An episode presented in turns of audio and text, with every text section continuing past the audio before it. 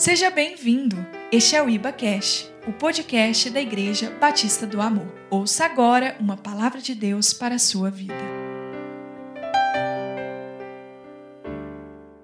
Aleluia. Você pode se sentar.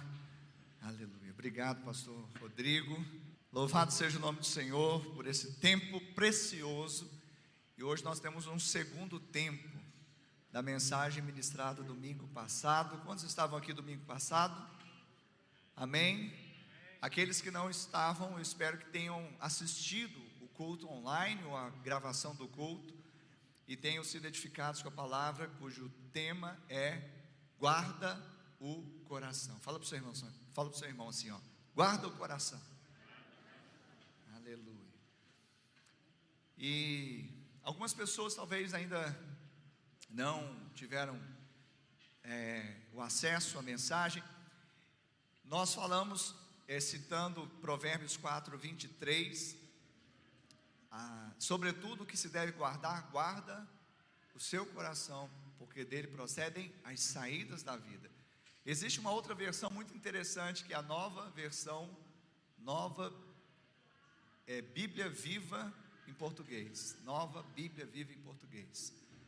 E ela diz assim: acima de tudo, ele fala, na verdade, fala assim: filho meu, acima de tudo, Guarde o seu coração, porque toda a sua vida depende dele. Interessante essa versão, não é? Então, ou melhor, não é guarde, fala assim: cuide bem do seu coração. Agora eu lembrei. Acima, filho meu, acima de tudo, cuide bem do seu coração, porque dele depende toda a sua vida. Achei interessante essa versão. É a, me, é a mesmo, mesmo sentido, mas talvez um pouco mais simples de nós entendermos, não é?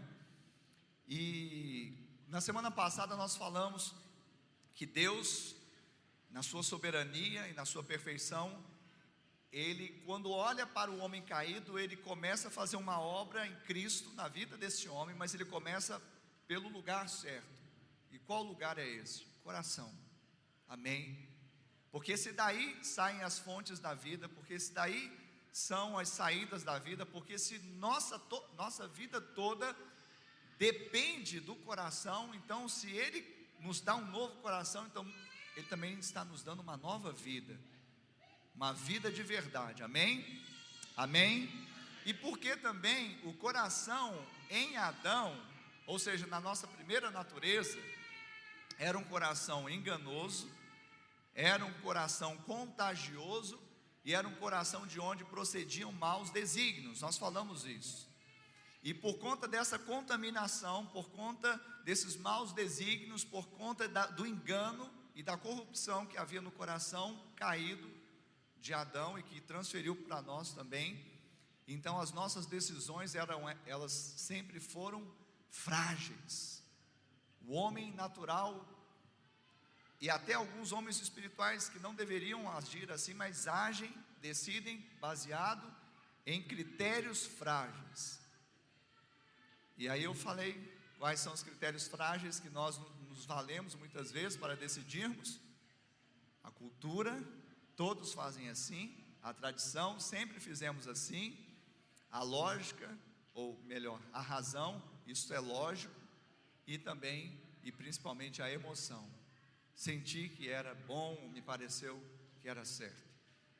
E, e, e muitas vezes deixa de, de agir por fé, e por conta disso traz muitos problemas para si. Então, em linhas gerais, nós falamos muito sobre isso semana passada. E eu terminei falando uma frase que eu quero repetir aqui, dizendo: a palavra coração na Bíblia denota a sede dos sentimentos e dos impulsos do homem.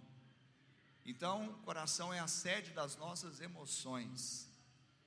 É interessante porque é aqui, põe a mão assim no seu peito, na altura do seu coração, ele simboliza, não é? Porque quando a Bíblia fala, não é do órgão, né?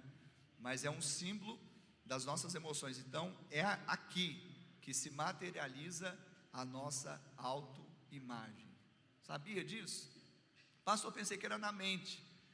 Sim, nós vamos falar disso hoje nós temos uma conexão muito tênue entre mente e coração. Eu não vou entrar muito nisso, espero poder voltar a esse tema em breve. A gente vai falando, porque às vezes a, a, o conceito se confunde, às vezes é o mesmo, mas a Bíblia fala de mente e coração. Paulo fala isso escrevendo aos Filipenses, não é? Que a paz de Cristo guarde a vossa mente o vosso coração. A paz que excede todo entendimento vos guardará mente e coração. Ou seja, então existe uma certa diferença. Mas aquilo que nós mentalizamos, que nós é, temos aqui, normalmente desce para cá. Sabia disso? Aquilo que está na nossa mente muitas vezes desce para o coração. Por isso que a nossa autoimagem, que pode estar aqui, ela se materializa, ela se consolida quando ela desce para o coração. E é interessante quando Salomão escreveu lá em Provérbios 23, 7, dizendo: Porque como imagina em sua alma, assim ele é. Por quê? Porque ele mentalizou, ele imaginou, desceu para o coração, desceu para a sua própria vida, para a sua alma, os seus sentimentos.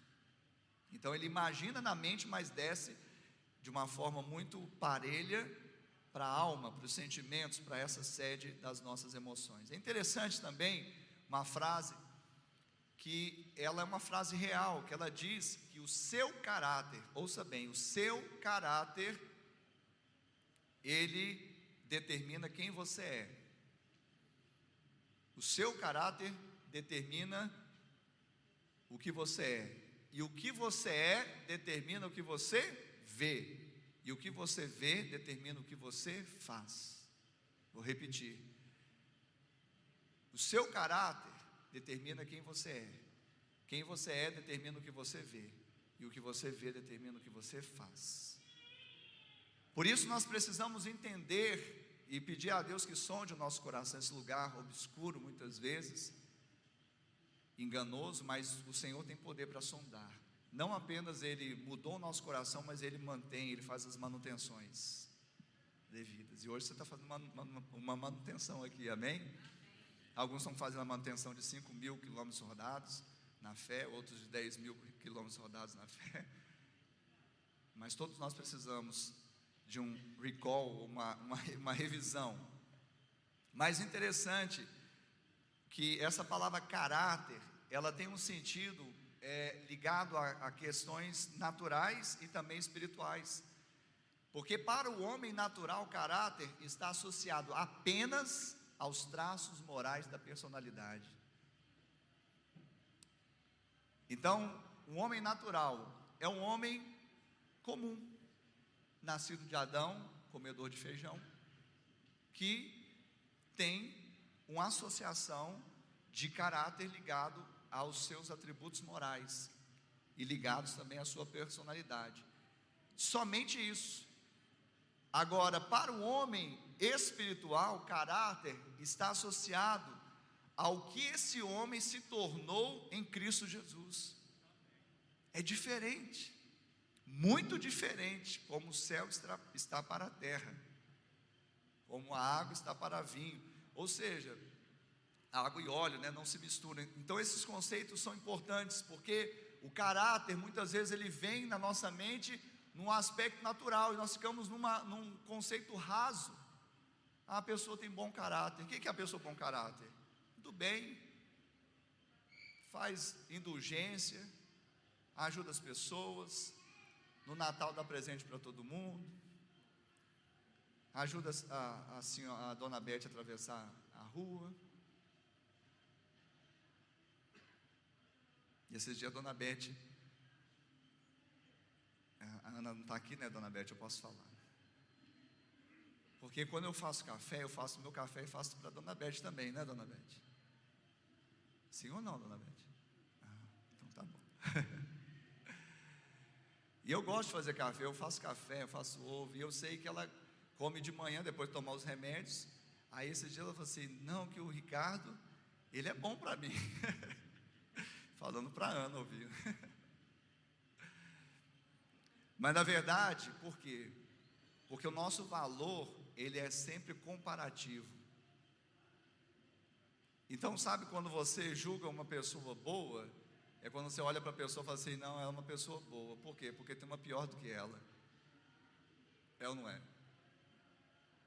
Ah, esse, essa pessoa é tão estudiosa, por quê? Porque tem um que estuda menos do que ela. Talvez não seja tão estudioso. Ah, essa pessoa é tão indulgente, tão caridosa, é porque tem uma pessoa que não faz tanto isso. Então, nós comparamos. E também nós fazemos comparações acerca de nós mesmos com relação ao caráter. Quer ver? Quando a gente olha uma reportagem e fica indignado: nossa, esse cara fez isso. Meu Deus do céu, que covardia, que truculência, que falta de senso, que falta disso, de aquilo, e, e né, fica todo horrorizado, fica todo. Mas por quê?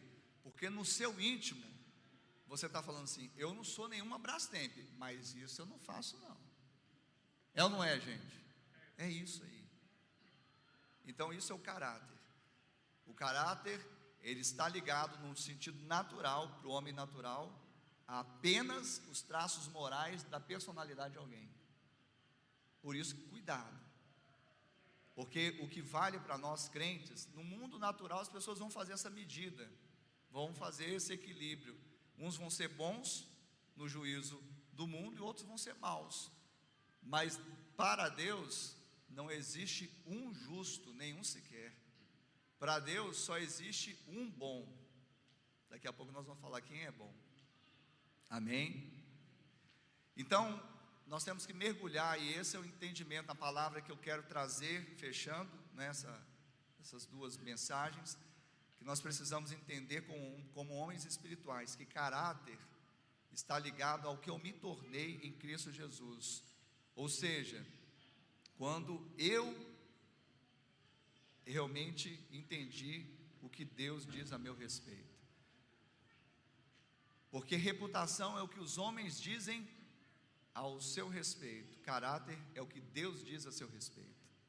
Eu vou repetir: reputação é o que os homens dizem ao seu respeito. Caráter é o que Deus diz a seu respeito. Sabia que uma vez uma pessoa, e graças a Deus porque ela, ela está no nosso meio e voltou, e, mas ela uma vez, em determinada situação que afligiu uma situação na família dela, e eu tenho muito carinho por essa família, mas na verdade envolvi uma outra pessoa, e como pastor eu fui é, conciliar, fui tentar conciliar, orar, mas a pessoa estava cheia de justiça própria. Uma pessoa cheia de justiça própria, tudo que você faz ainda está pouco pela a sede de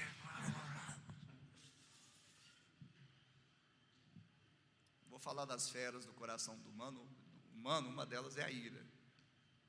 Então a gente tem um senso de justiça assim, que as pessoas é, que têm que são amáveis, nós amamos e fazemos muitas coisas por elas. Mas se uma pessoa for, for não, persona não grata para nós, misericórdia. É ou não é? E às vezes a gente quer, Deus é justo. Uma vez o irmão falou assim, pastor, eu vou, eu vou avocar o tribunal de Cristo aqui para nós. Uh! Sabe o que, que ele está pensando no tribunal de Cristo? O, o, o cristão ele vai no tribunal só para receber o que? Galardão. Uns vão receber mais, outros menos. Você não vai ser mais condenado. Condenado é o mundo que não creu. Quantos creem aí? Quem crê não vai ser condenado. A Bíblia diz. Agora, quem crê e ficar fazendo aquela vidinha mais ou menos, crente mais ou menos, crie, mas não responda à graça de Deus, não me voluntario para promover o Evangelho, chegar na hora lá, o seu galardão não vai ser do mesmo mesmo peso do irmão, isso é fato, é bíblico. Mas, enfim, quando a gente avoca o tribunal de Cristo, como esse irmão fez, ou eu, eu tem que ter justiça, nós, não é? Mas aí a nossa justiça é o que? Corte a cabeça, inquisição, queime vivo. Nós queremos o que? Que Deus pese a mão, que condene, que execre, que, que seja banido. Mas deixa eu falar uma coisa para você, querido. Quando nós chamamos a justiça de Deus, sabe o que, que acontece? Não é condenação e peso de mão de Deus em cima de ninguém, porque Deus não veio para condenar, Deus não mandou Jesus para condenar o mundo, Ele mandou para salvar o mundo. Então não, adianta você, ai, mata, Senhor, corta a cabeça, Senhor, pesa a mão, Senhor. Não vai acontecer. Primeira coisa, tenho essa notícia para te dar. E segundo, isso aí você está indo na contramão total do coração de Deus. Então, está tendo até uma incoerência se você é nascido de Deus, porque você não deveria estar agindo dessa forma. Agora preste atenção. Aí, segundo pai, mas eu tenho sido lesado de alguma forma. Eu sofri um prejuízo, eu sofri um dano. E eu estou, parece, desassistido, eu estou desprovido. Eu peço, Pai, eu sou justiça de Deus. Eu peço a sua justiça. Sabe essa justiça? Não é para matar o seu oponente, não é para cair uma lepra no seu empregador, não é nada disso. É compensação na sua vida. O alvo não está na vida do outro, que talvez trouxe prejuízo ou dano para você. O alvo está em você, que é detentor da graça de Deus. Então Deus fala: ah, meu filho está sofrendo dano, prejuízo, então eu vou trazer uma compensação. Então, quando você avoca a justiça de Deus, não é para condenar ninguém, é sim para compensar na sua vida. Quem está recebendo isso nessa, nessa noite? Você está entendendo? Então, isso é muito importante dentro desse contexto de guardar o coração, sabe por quê? Porque nós precisamos entender que toda vez que eu me levanto querendo esse tipo de justiça, eu estou querendo o que? Reputação, porque reputação está ligada a Adão, está ligada à justiça própria, está ligada a mérito. Eu mereço. Então, se eu mereço, eu faço jus. Se eu faço jus, eu preciso ter.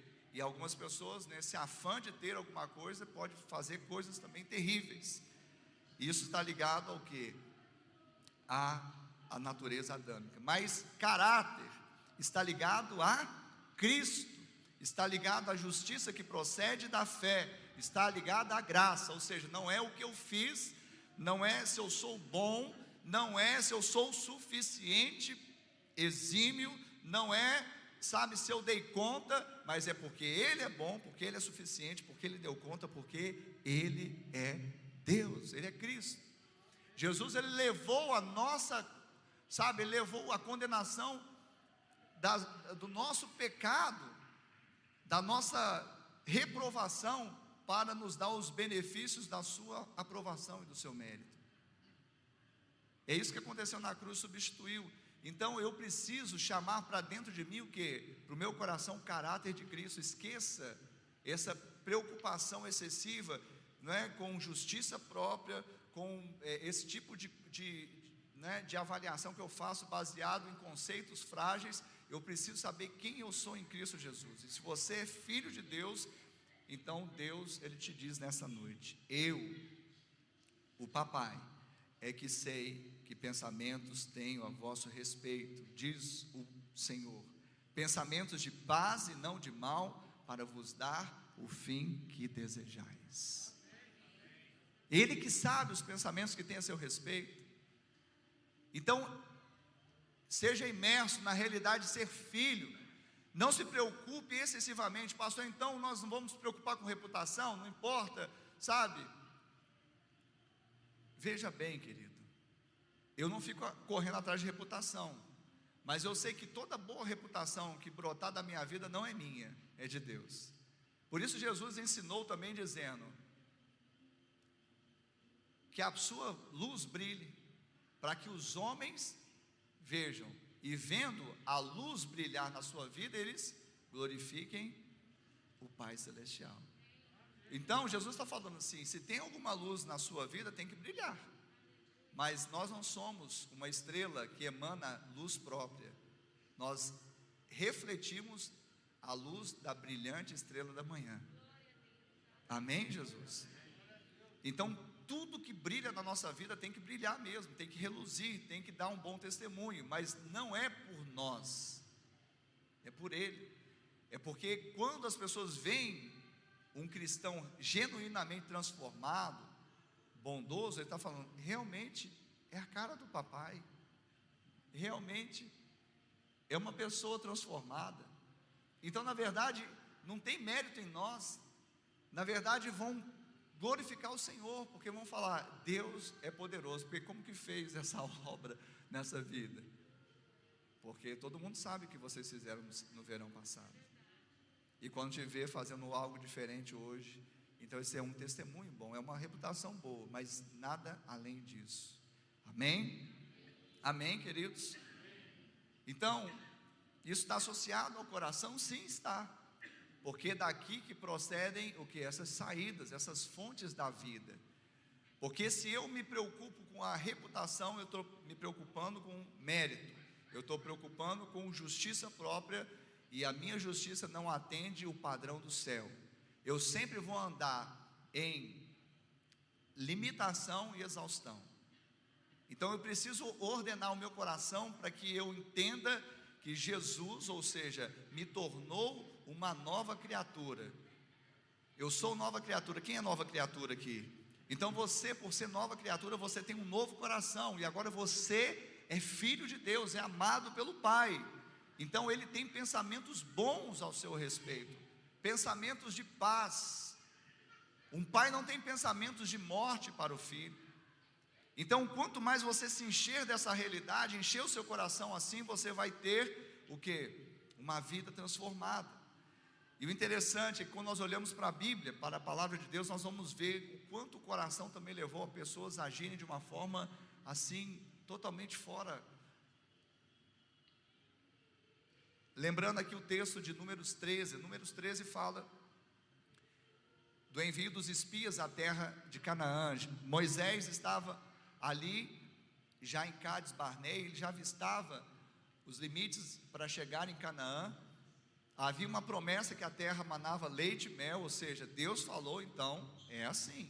Mas mesmo assim, Moisés enviou os doze espias. A Bíblia diz que ao cabo de 40 dias, eles percorrem toda a extensão ali daquela região e voltam.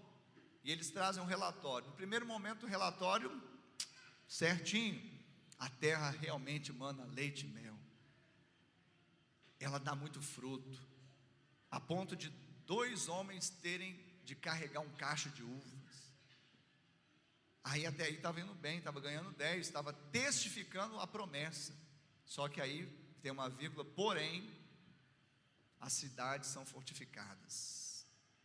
Ali existem os filhos de Anak, os Anaquins, os que são de grande estatura, são gigantes na terra. E nós parecíamos, ou seja, eles pareciam que eram gafanhotos que iam nos devorar. E nós também aos olhos dele. Ou seja, eles começaram por causa do medo, por causa da falta de fé, por causa de não ajustar o coração deles com o coração do pai, eles começaram a se ver como gafanhoto. Eu imagino Moisés, né? Moisés era um homem paciente, né?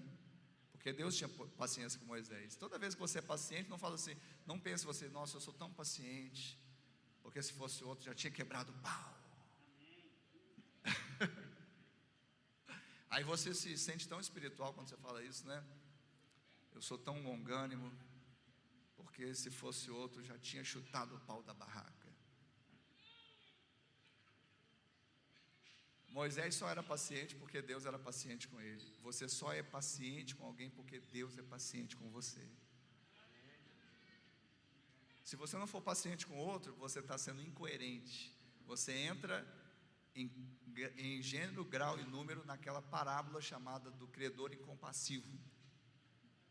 Foi perdoado de uma dívida impagável, mas não foi suficientemente crédulo para perdoar conservo de uma dívida pagável. Também, na época de Davi, e Davi já estava reinando sobre Israel, a Bíblia conta que ele, em certo momento, Saul já havia morrido, Jonatas já havia morrido, e ele fala com o servo dele: será que existe ainda alguém da casa de Saul, da casa de Jonatas? que eu use de benevolência, aí o servo dele fala: sim, existe. Mefi Bosete. Manda chamar.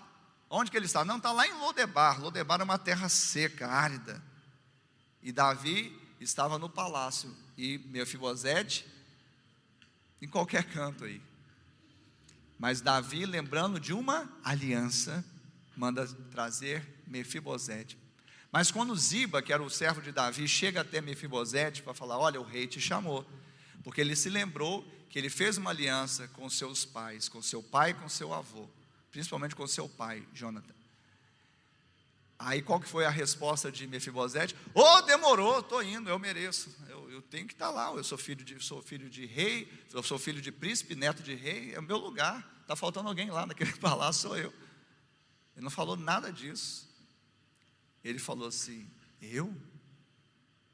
Como que Davi se lembrou de, de mim que não passo de um cão morto? Olha só como que ele se via, um cão morto. Aliás, quantos de nós também já se viu assim? Talvez alguém que está aqui hoje está se vendo assim, porque não consegue olhar com os olhos da fé. E se você não olhar com os olhos da fé, você vai ver cão morto, você vai ver gafanhoto, você vai ver escassez, você vai ver falta, vai ver limitações. Mas se você olhar com os olhos da fé, você vai ver Jesus na sua vida. Então é melhor olhar com olhos da fé, não é? Porque se tirar essa essa visão espiritual. Mas também quem já ouviu falar de Gideão, o valente que lutou com 300. Mas não começou a história assim. Ele todo valentão com 300. Não, começou a história ele malhando trigo no lagar. E lagar não é lugar de malhar trigo. Por que, que, ele, estava, que, que ele estava fazendo lá? Se escondendo. Lagar é lugar de prensa de uvas. Trigo, na cultura judaica, era para ser malhada, malhado na eira, porque naturalmente o próprio vento separava a palha do grão, mas era um lugar aberto, totalmente visível.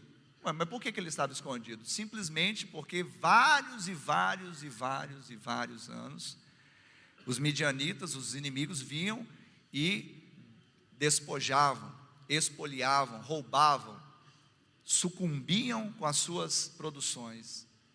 E aí ele ficou o que trazendo no coração dele o que a lembrança do que ele aconteceu ano passado. Sabe que você às vezes hoje não avança e não faz algo surpreendente, relevante, é, emergente, porque você fica pensando o que você fez no ano passado e o que te aconteceu. Ah, mas se acontecer de novo? Ah, mas se eu tiver esse dano? Ah, mas se a pandemia for piorar? Piorou, gente. Não piorou? Ano passado a gente estava assim, aí entrou no ano novo, falou assim: nós profetizamos, nós estamos profetizando, estamos orando. Mas aqui, deixa eu falar uma coisa para você nós não andamos por vistas, andamos por fé. Porque se fôssemos andar por vista, nós já tínhamos sucumbido no ano passado. E não é o que você vai encontrar na vida. Eu não fico preocupado amanhã, o que, eu vou encontrar na vida? Eu fico preocupo o que a vida vai encontrar em mim. Mas era homem como nós. Gideão era um homem como eu, como Ricardo, como Rodrigo, como Wesley, como Fabinho, como qualquer um de nós. Mas a Bíblia, ela disse que esse homem era um homem de Deus. E por isso Deus enviou o seu anjo. E na verdade, o anjo ali é com A maiúsculo, é uma teofania. Próprio Deus achou esse camarada. E eu estou te falando nesta noite, querido. Ouça bem, quem tem ouvidos para ouvir, ouça. Talvez você está se escondendo num sótão, num porão, talvez numa caverna, talvez no lagar, mas eu estou te falando que Deus vai te achar, porque Ele tem interesse que você saia desse lugar para fazer o propósito que Ele estabeleceu na sua vida e você cresça para o louvor da glória de Deus. Alguém pode dizer um amém nessa noite? Quem toma posse disso nessa noite? Porque o anjo foi lá, entrou no lagar e chamou, chegou para Gideão e falou assim: vai nessa tua força. Se fosse no Nordeste, né? Homem, vai nessa tua força. Oxe, homem valente. Mais ou menos assim, né? Aí Gideão, eu imagino se fosse agora, Gideão, o anjo falando com ele, ele fez assim, ó.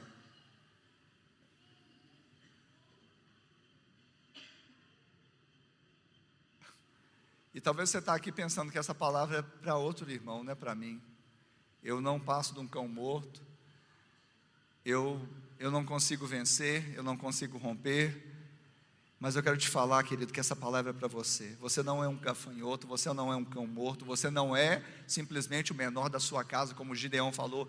Eu sou, a minha família é a menor família das tribos de Israel, e eu sou o menor da casa do meu pai. Não importa se você é o menor, Deus costuma usar o menor para confundir o maior. Deus come, costuma é, usar o, o, o indouto para confundir o sábio. Deus costuma levantar pessoas que não são para confundir aquelas que são. Então, querido, no RH de Deus nós temos lugar.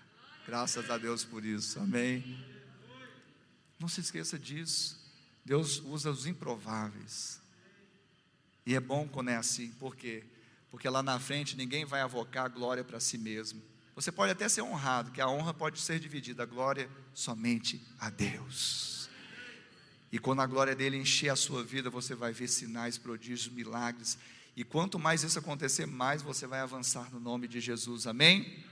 Então, talvez você está falando assim: será que essa palavra é para mim? É para você. Vai nessa tua força, homem valente. Vai nessa tua força, mulher valente. Amém? E aí a gente poderia falar da mulher samaritana também, lá junto ao poço de Jacó, quando teve aquele bate-papo com Jesus. E ela, uma das primeiras coisas que ela falou, como tu, sendo judeu, pede a mim, mulher samaritana, dá-me de beber? Por quê? Porque os judeus não se davam com os samaritanos. Por quê? Porque os judeus achavam que era uma sub-raça, eles eram miscigenados. Então eles tinham uma discriminação racial. Mas Jesus, ele não é assim. Jesus não quer saber se você é preto, se você é branco, se você é rico, se você é pobre, se você é alto, se você é baixo, se você é botafoguense, se você é flamenguista. Deus, em Cristo Jesus, Ele te atraiu e agora Ele quer te fazer a semelhança do seu filho. É essa o objetivo. O propósito eterno de Deus é nos tornar conformes à imagem do seu filho. Quantos querem se tornar a imagem do filho de Deus? Então você está no caminho certo, porque você veio aqui, você está no lugar certo, na hora certa, fazendo o que é certo. Paulo escreveu aos Coríntios, no capítulo, é, na segunda carta dele aos Coríntios, capítulo 5, verso 16, ouça bem, se você quiser acompanhar, 2 Coríntios 5, 16. Assim que nós, daqui por diante, a ninguém conhecemos segundo a carne. E se antes conhecemos Cristo segundo a carne, já agora não o conhecemos deste modo. Interessante esse texto, porque ele vem exatamente antes do, do, do mais conhecido, 2 Coríntios 5,17. Quem sabe? Aquele que está em Cristo, nova criatura é. As coisas velhas se passaram. Quantas coisas se, se, se fez novo? Tudo. A começar do seu coração. Então, porque fez, tudo se fez novo na sua vida, começar do seu coração, agora, lembra que o coração e a mente estão interligados, e o seu caráter é o que você é, o que você é, vai falar do que você pensa, não é? E o que você pensa vai fazer o que você vai gerar o que você faz. Então, querido, daqui por diante, nós não conhecemos mais ninguém segundo a carne, nem Jesus. Sabe por quê? Porque as pessoas às vezes conhecem o Jesus segundo a carne. Quem é Jesus segundo a carne? Um médium evoluído. Quem é Jesus segundo a carne? Um guru, quem é Jesus segundo a carne? Um grande profeta. Quem é Jesus segundo a carne? Um bom mestre. Quem já ouviu aquela história de Jesus com o jovem rico? Quando ele teve com o jovem rico, o jovem rico era observador da lei, um homem religioso. Na época, até politicamente correto, religiosamente correto. E ele diz: para Jesus: Bom mestre. o que farei eu para herdar a vida eterna? Como ele chamou Jesus? Bom mestre. E o que, que Jesus respondeu? Jesus foi direto ao assunto: ó, você precisa fazer isso, aquilo, você precisa arrumar sua cama. Não. Jesus simplesmente falou: Por que me chamas bom? Só existe um que é bom, e esse é Deus.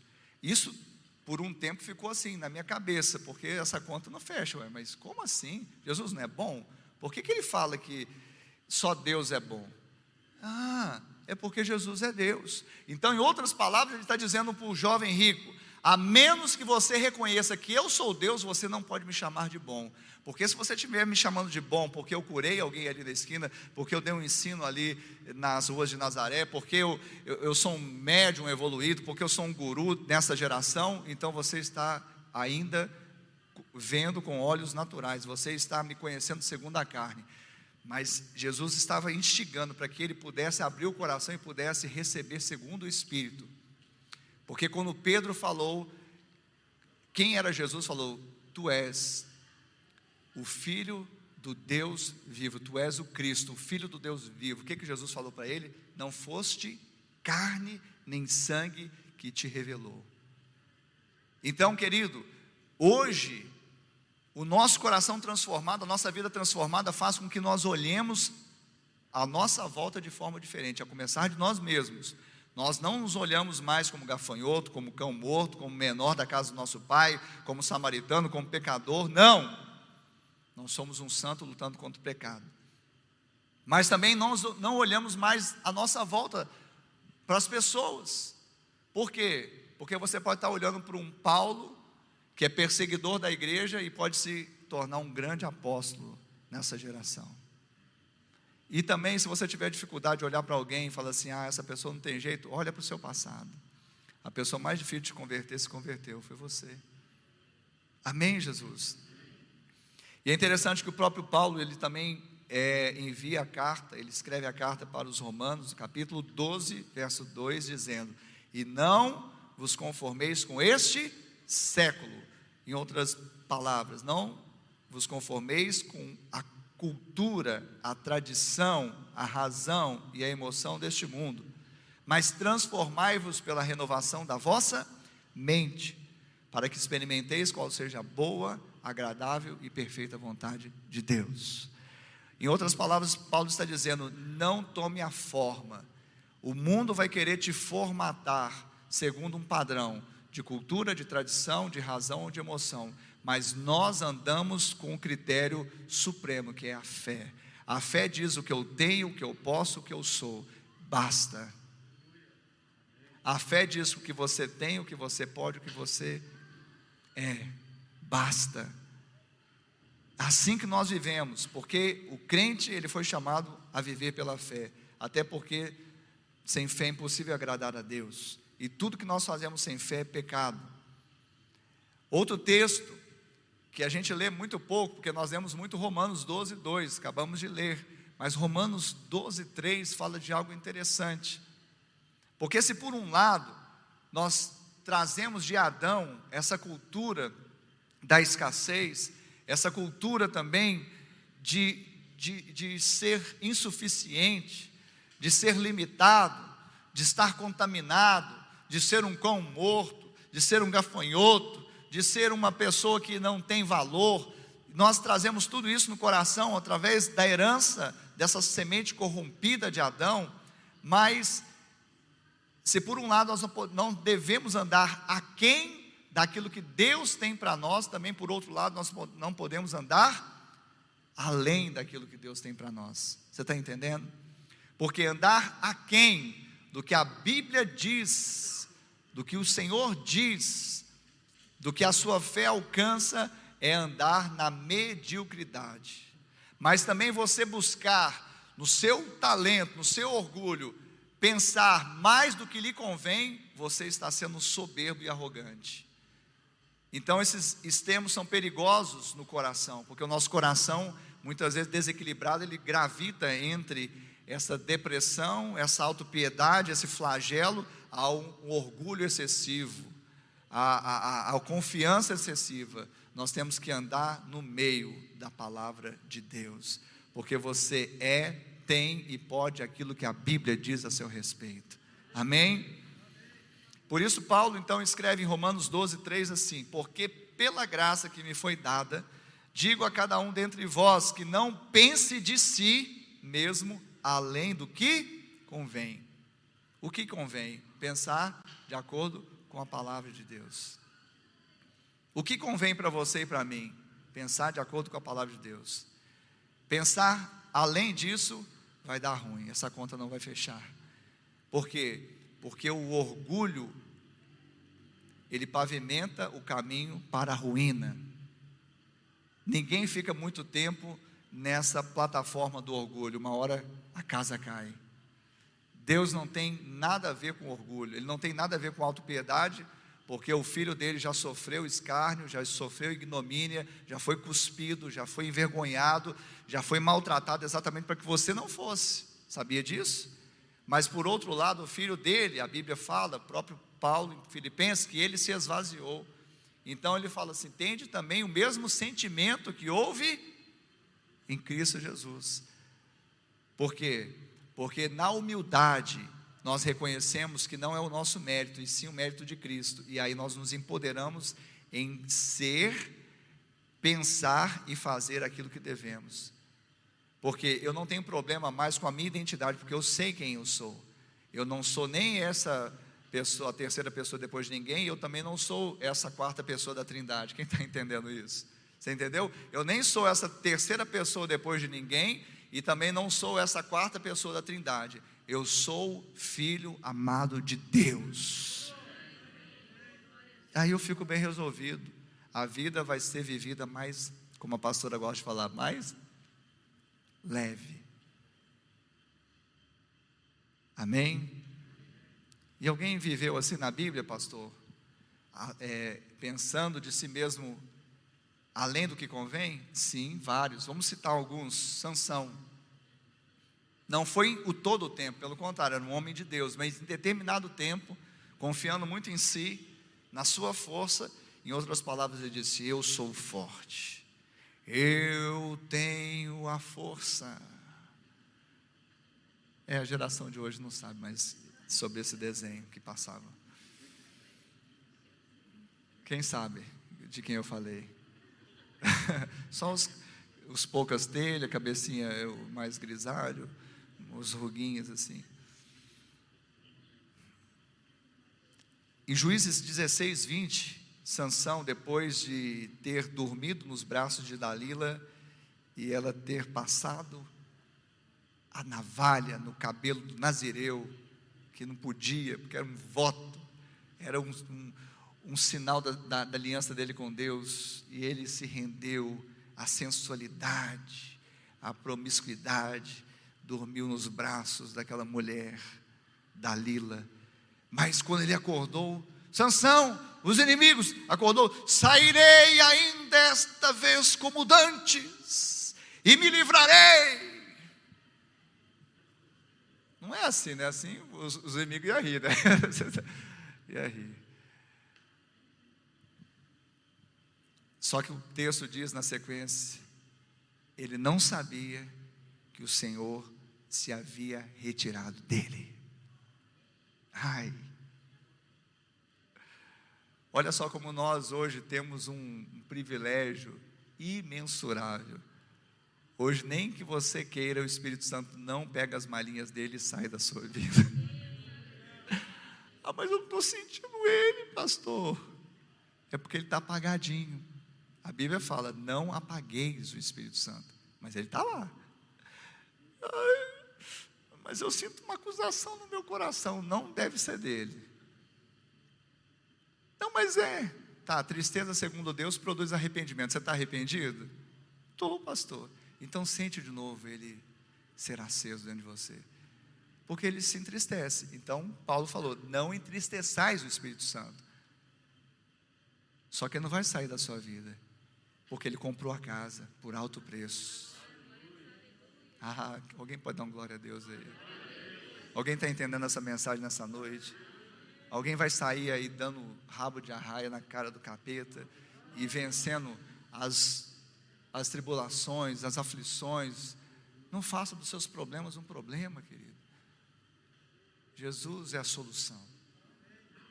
Quando o problema vier bater na porta do seu coração, deixa Jesus atender. Ele é especialista em resolver problemas. Por quê? Porque ele resolveu a nossa vida. Porque existem pessoas que têm problemas, tem outras que são um problema. É tipo a gente assim, sabe como? Então o Espírito Santo hoje, ele habita em nós. A palavra muitas vezes fala, ele, ele como se fizesse, fizesse de nós um tabernáculo. Eu nem vou arriscar falar. Ele tabernaculou, conseguir, em nós. Ou seja, ele faz morada, ele, nos, ele habita. Mas naquela época, os juízes, homens de Deus, o Espírito vinha, se apossava deles, faziam grandes coisas, depois ia. E vinha. Mas à medida que eles se relacionavam com Deus e criam no poder de Deus, o Espírito sempre estava disponível. Não habitava, mas estava disponível. Nessa hora, o orgulho tirou também sanção da guerra, assim como tirou Adão do jardim. Mas ainda bem que a humildade de Jesus colocou o jardim em nós, amém? Paulo, religioso, ele poderia ter falado, eu sou religioso, e depois de convertido, ele, aí tem literalmente o texto lá em Filipenses 3,4, quando ele fala, bem que eu poderia confiar também na carne, por quê? Sou zeloso da lei, sou hebreu dos hebreus, da descendência de Benjamim, quanto à justiça que há na lei, irrepreensível. Então não tinha ninguém como Paulo na época dele, poucos, de, tão religioso que ele era. Então, mas ele reputou isso como perda, como refúgio, como esterco para pela sublimidade do evangelho de Cristo. Mas ele foi orgulhoso, tanto é que quando ele caiu por terra naquele caminho de Damasco, ele não sabia que estava perseguindo Jesus. Não, eu estou perseguindo os cristãos. É uma causa nobre, mas a religião cega, a justiça própria cega, o orgulho religioso cega. Pedro poderia falar assim: sou leal na prisão, na morte. Foi o que ele disse: estou pronto a ir contigo tanto para a prisão como para a morte. Falou com Jesus. Aí Jesus falou assim: Você vai me negar três vezes. Então, a lealdade dele não foi pautada na dependência a Cristo, e sim na sua própria convicção ou conveniência de achar que ele era bom o suficiente para ser preso e ser morto. Nem nesse primeiro momento preso foi com Jesus. E aí, queridos, eu queria falar algo para vocês. Nós temos que guardar o nosso coração dessas coisas, para que nós não fiquemos aquém e não também pensemos mais do que convém, para que nós não possamos alcançar as raias além daquilo que Deus tem para nós. Como guardar o coração? Então eu queria falar disso para terminar essa mensagem. Como guardar o coração? Primeiramente, eu tenho que identificar que existem três feras no meu coração. Quantas feras? Três. A primeira fera se chama ira. A segunda fera se chama sensualidade ou sexualidade. A terceira fera chama-se avareza ou ganância. É interessante porque uma vez eu ouvi uma, uma história sobre isso e diz a história, é uma história que havia uma, uma, uma cidade pequena no interior, mas que tinha um domador de leão muito exímio, era de alto gabarito de adestramento. Então ele, sabe, as, as pessoas, elas, elas vinham e as autoridades vinham ali na cidade. E quando a autoridade chegava, o prefeito levava exatamente onde estava aquele domador para ele apresentar a, a, sua destreza com os animais, com as feras e domasse as feras ali. E aí, isso acontecia várias vezes e ele realmente era muito bom. Mas teve um dia que essa fera estranhou o domador e partiu para cima dele. E se não fosse o staff, os assessores ali tirando rapidamente o domador daquela jaula, ele teria sido tragado pelo leão, pela fera. E aí a moral da história, querido, é o seguinte: Existem feras no coração do homem que, quando ele acha que está dominado, ela estranha e avança. E eu estou falando de três feras que elas são especialistas em nos estranhar e avançar. A ira é uma delas. Quando você acha assim, nossa, eu estou tão zen, eu estou tão bonzinho. Então, aquele que está de pé, cuide para não cair. Pastor, mas como? Daqui a pouco nós vamos chegar lá. Eu só quero te falar que a ira do homem não produz a justiça de Deus. Eu já falei sobre ela, então não vou estender muito. Segundo, a sensualidade. Hoje nós estamos vivendo, talvez, no momento da história, eu creio, que é o momento de maior depravação sexual, depravação de sensualidade. As nossas crianças estão sendo sensualizadas. Hoje você não consegue assistir quase nada no, numa rede social. Eu, eu vou assistir alguma coisa e vem os, o, as propagandas. Ah, aqueles trem doido lá. É ou não é? Não é? Aí você vai deixar o celular com sua criança para ver um, um, programa infantil. Aí entra um, um, uma propaganda de sensualidade, de imoralidade, incitando uma sexualidade precoce. E não tem nada a ver. Então, cuidado com essa área. Por quê? Porque é uma área que aflora muito no coração humano. A sexualidade é algo que Deus nos dotou e é bênção, desde que seja dentro do jardim, sem comer a árvore do conhecimento do bem e do mal, ou seja, sem comer o fruto proibido. Você pode comer de toda a árvore, mas dessa não. Ou seja, querido, você tem que entender, não só para o jovem, eu não estou falando só para o jovem que precisa se guardar para o casamento, eu estou falando para homens que ainda estão na pornografia, na internet, homens que ainda, sabe, estão casados, mas têm pensamentos, têm desejos ou têm até mesmo inclinações de atitudes de, de infidelidade. Querido, isso não acontece do, da noite para o dia, você precisa vigiar com essa fera no seu coração. Precisa vigiar. Precisa vigiar. Terceiro, avareza. Avareza é a ganância. Avareza é um dos pecados que vai privar muitos de ir ter com Jesus no reino dele. Sabia disso?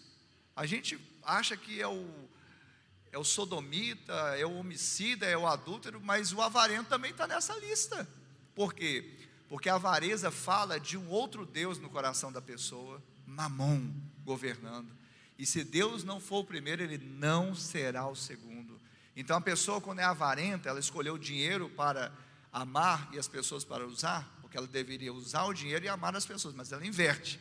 Então ela está sendo avarenta, gananciosa. Ela escolheu um Deus para servir. E nós precisamos cuidar disso, porque, querido, isso é tão sutil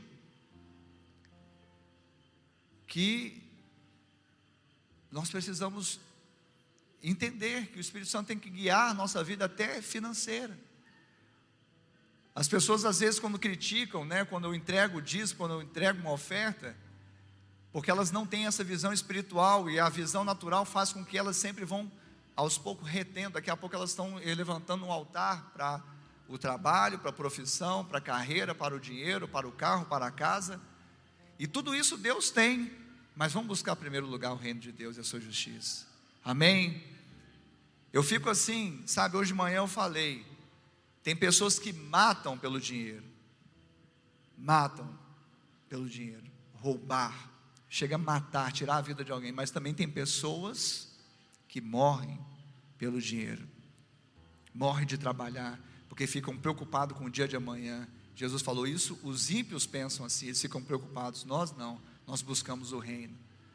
Eu fico assim, com todo respeito aos que estão aqui, aos que estão assistindo, porque eu sei que há casos e casos, há casos e casos, mas como que alguém pode trabalhar todos os dias da semana, pegar ônibus, ir para o trabalho? Quem trabalha aí? Levanta a mão. Quem trabalha? Levanta a mão. Todo mundo trabalha, né?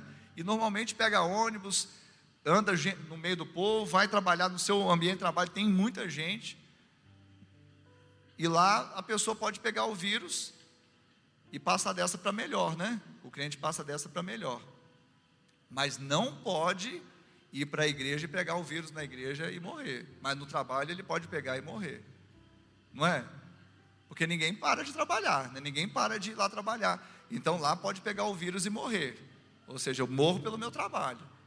Mas na igreja, congregar, eu não posso pegar o vírus lá e morrer, não pode. Então, vigia, cuide do seu coração. Eu quero fechar essa mensagem dizendo o seguinte: para guardar o coração, tenho três conselhos. Para não dizer direções, porque estão baseados na palavra. Conselho é muito do meu coração, mas direção é do coração do Pai. Preste atenção. Primeiro, você tem que identificar que as crises, elas não formam necessariamente o caráter, mas certamente o revelam. Que tem pessoas, ah, ele parou de congregar quando deu a, a, a pandemia. Não, ele já, no coração dele não estava congregando, aí veio a pandemia, revelou o que já estava no coração. Ah, ele parou de dizimar quando a coisa apertou. Não, ele já não dava com alegria, ele Aí, quando teve alguma circunstância um pouco adversa, ele parou de. Entendeu? Então, a crise em si, ela não necessariamente ela forma ou forja, forma o caráter, mas ela simplesmente revela o caráter. Agora, o bom da crise é porque ela vai nos mostrar que não é bonito ser feio. Então, é bom a gente passar pela crise porque vai mexer com a gente vai fazer com que a gente saia da zona de conforto, vai fazer com que a gente fique indignado com alguma coisa que está na nossa vida e não podia mais estar. Então as crises, para o crente, são como, as, como a pastora já pregou, são estações que nós devemos passar para produzirmos muito fruto depois. Quem está comigo aqui diz amém. Mas, pastor, mas essas crises, muitas vezes eu estou com situações, eu estou passando no deserto, e, e eu não entendo, mas primeiro você tem que entender que existe uma diferença entre tentação e provação.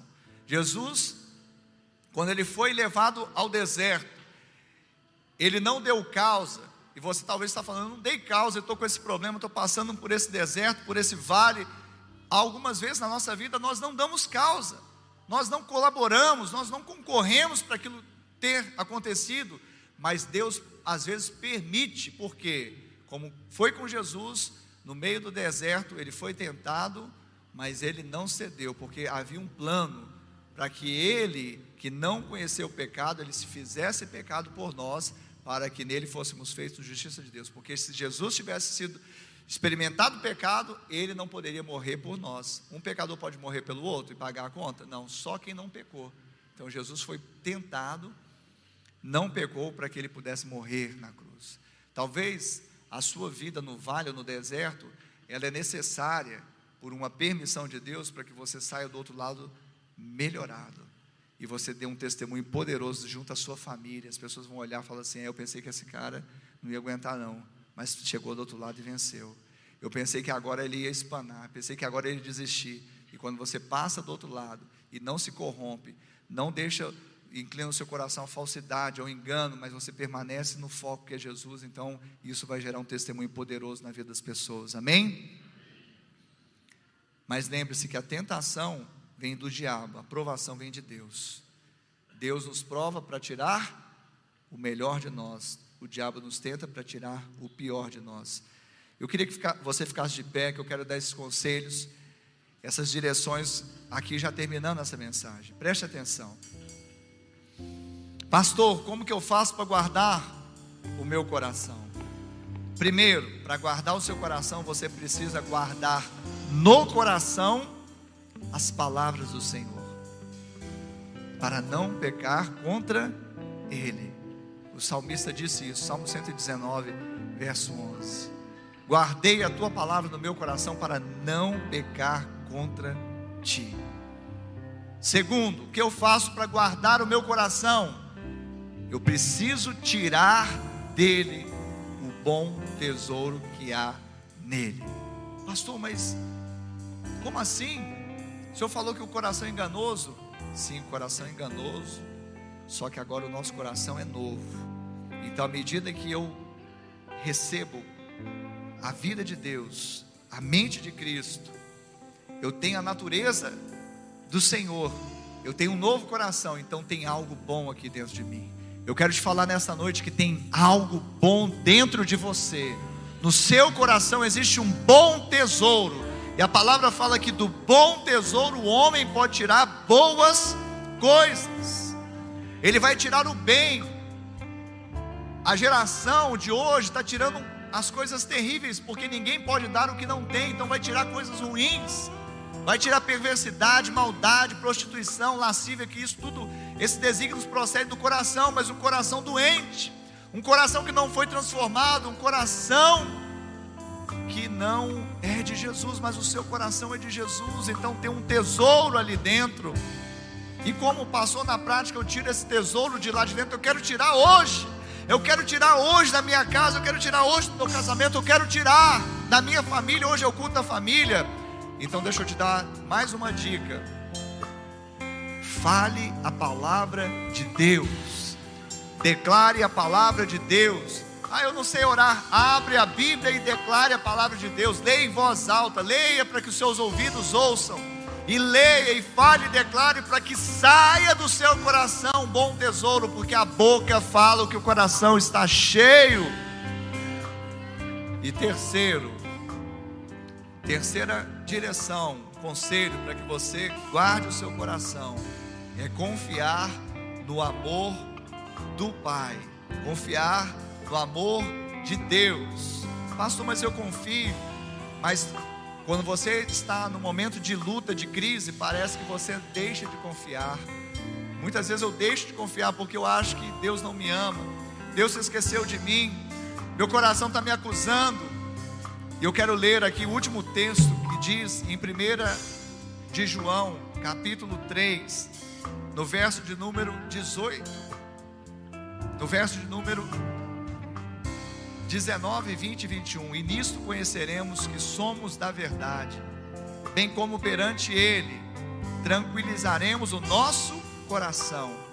Pois se o nosso coração nos acusar, Certamente Deus é maior do que o nosso coração e conhece todas as coisas. Eu quero te falar nessa noite que o seu, se o seu coração te acusar, certamente Deus é maior do que o seu coração e ele conhece todas as coisas.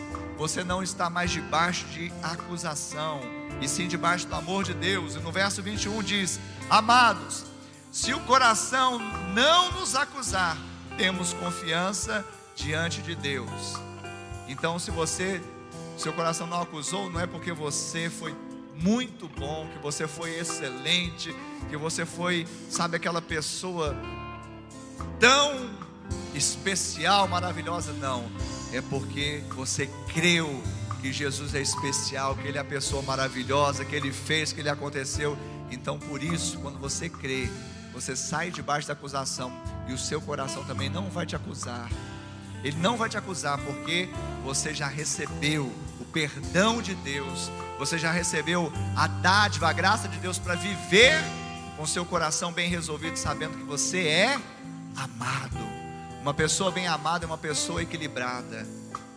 Porque quando você pensar que Deus não te ama, você fica desequilibrado, mas quando você tem certeza que você é amado, você tem equilíbrio na sua vida. Amém? Eu queria que você fechasse os seus olhos agora. Coloque a mão assim no seu peito, na altura do seu coração. Eu queria fazer uma oração com você. Você que está aqui, você que está em casa. Talvez o seu coração está tão apertado, mas eu quero te falar que é exatamente ali que Jesus está batendo. Você abre o seu coração para que ele entre.